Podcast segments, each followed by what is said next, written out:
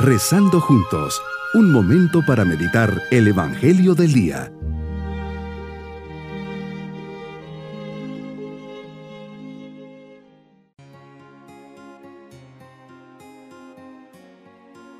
Les saludo en este día, jueves de la cuarta semana del tiempo ordinario. Miremos con sencillez al Señor y digámosle, Señor, gracias por este nuevo día, por el don de la vida y por las gracias que me has dado. Y ofrezco este rato de oración para pedirte perdón por las veces que te he ofendido y te he olvidado, pero confío en tu misericordia y en tu amor, y me levantan y me ayudan a fortalecer más mi relación contigo. Te pido, aumenta mi fe, mi esperanza y mi caridad. Meditemos en el Evangelio de San Marcos capítulo 6 versículos 7 al 13. Señor, en esta ocasión llamas a los doce y los vas enviando de dos en dos. Le das poder y autoridad para expulsar demonios y curar a los enfermos. Nos enseñas que utilizas hombres, instrumentos humanos, para realizar estos prodigios de sanación y liberación, y así volver la paz y serenidad a esos corazones atribulados. Les dices que no lleven nada para el camino, ni bastón, ni morral, ni comida, ni dinero, ni dos túnicas. Invitas a tus mensajeros y elegidos a confiar ilimitadamente en tu providencia, viviendo con desprendimiento, pues tú te encargas de todas sus necesidades. Hoy que vivimos tan apegados a necesidades materiales y humanas, nos invitas a soltar amarras, soltar y dejar ir todo aquello que nos esclaviza y nos quita la paz.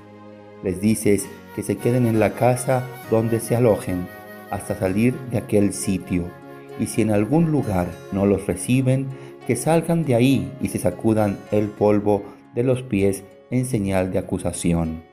Me llama la atención, Señor, tu recomendación de sacudir el polvo de los pies ante el rechazo de algunos, y la interpreto como un llamado a la firmeza y a la congruencia, pues sucede que por respeto humano muchas veces callamos, cuando lo que necesitamos de nosotros es quizás hasta una protesta abierta y franca. Sus discípulos, una vez oídas las instrucciones, se pusieron en camino y fueron de pueblo en pueblo, predicando el Evangelio y curando en todas partes. Cuánta emoción, cuánto desprendimiento y cuánta confianza en ti, Señor, sabiendo que tú eras el que actuabas en, ellos. Señor, que sea un verdadero instrumento de la paz y que este deseo de paz que todos tenemos se cumpla en nuestros corazones y hogares. Cuántos hogares necesitados de paz. Me dices, en donde haya corazones dispuestos a vivirlo, la paz entrará en su casa. Luego me pides que diga que está cerca el reino de los cielos ese reino de los cielos por el cual diste tu vida.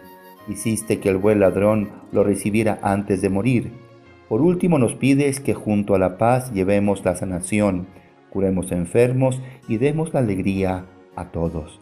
Mi propósito hoy es evitar la omisión, haciendo algo concreto para solventar un conflicto y llevar la paz a un hogar.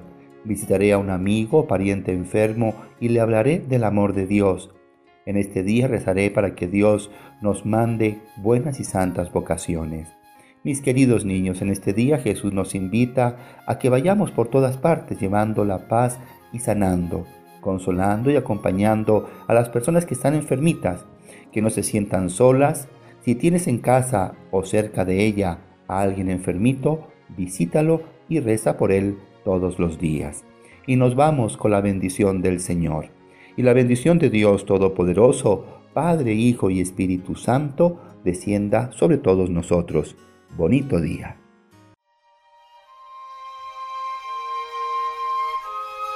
Hemos rezado junto con el Padre Denis Doren, Legionario de Cristo.